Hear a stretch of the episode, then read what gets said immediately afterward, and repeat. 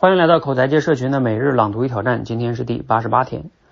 最近啊，我看到一句话，说一个人的悲催命运啊，就是始终在得不到和不得不之间反复徘徊。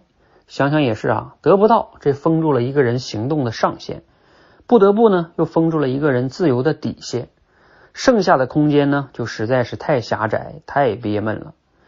那把这句话反过来理解呢，就是一个人如果想扩张自己的生存空间，无非就是要做两件事。第一，经常审视那些自己还没有的东西，问自己能力和欲望之间的距离，以免陷入得不到的境地。第二，经常审视那些自己已经有的东西，问自己，我失去它又能如何，以免陷入不得不的境地。这样人，这样人的生存空间呢就大了。就像有人说的。一个人什么时候适合结婚呢？答案是两个：第一，找到自己配得上的人的时候；第二，即使结了婚也不怕离婚的时候。你看，这就是同时摆脱了得不到和不得不。罗胖摘自于罗 哈，内容摘自于罗胖六十秒哈。哎，今天的内容呢，你读了有什么样的启发和感想呢？前面这块有点绕哈。呃，不过他后边解的这个举的这个结婚这个例子还是挺有意思的哈，所以我们今天的思考题呢也是延伸的思考一下，你觉得人什么时候适合结婚呢？呃，罗胖说这两个观点呢也挺好的，一个是自己配得上的人，还有一个是第二个我觉得特别好，就是即使结了婚呢不怕离婚啊，这个也是个挺好的标准啊。我想了想哈，我觉得我也可以再给两个参考标准，什么时候适合结婚呢？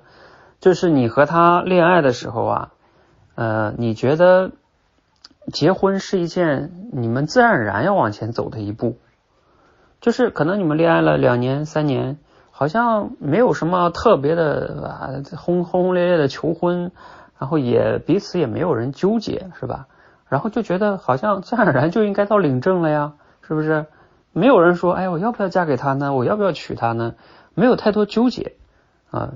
如果有太多的纠结，证明可能还是有不合适的地方，是不是？如果你们已经相处了，比如说好几年了，所以那已经彼此应该其实内心中觉得对方是合适的人了，所以结婚就成为了一个彼此觉得比较自然的事情。嗯，我觉得这种状况就是比较好的一种状态，呃，就是不会那么多怀疑哈。呃，我自己结婚的时候就是这种感觉，没有那么多怀疑了，纠结。那还有一个理由呢，还有一个标志吧，我觉得也挺重要的，就是你觉得你跟他在一起相处的过程中呢，嗯，你觉得你更自在，就是你觉得你可以做自己，甚至说你在他面前，你慢慢的可以成为一个更好的自己。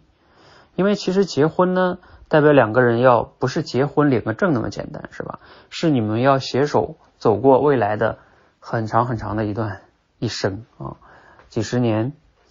呃，而且你们在一起的时间，甚至比你们的父母、比你和孩子在一起的时间都要长，那就意味着哈，你们其实要相互之间能给予一些理解、尊重、欣赏，能让彼此成为更好的自己，这个才是你们在一起非常非常重要的一个基石或者基础哈。如果没有这个呢，相互之间啊总是吵架是吧？啊，否定对方，打击对方。那你们结婚要干嘛呢？不是给自己给彼此找痛苦吗？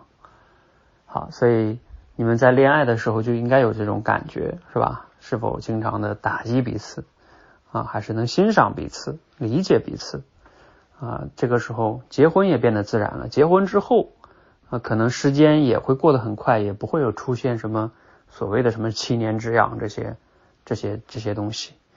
啊，反而是不是可以真的如你们想的，结婚之后也可以让生活变得越来越好。好，希望呢我分享这两个标准哈，能让你有所启发。你觉得按照这些标准，你的他是那个要结婚的人吗？好，欢迎分享一下哈，你觉得什么样的一些状态下是应该结婚了呢？好，我们一起每日朗读与挑战，并持续的输入、思考、输出，让口才变得更好。谢谢。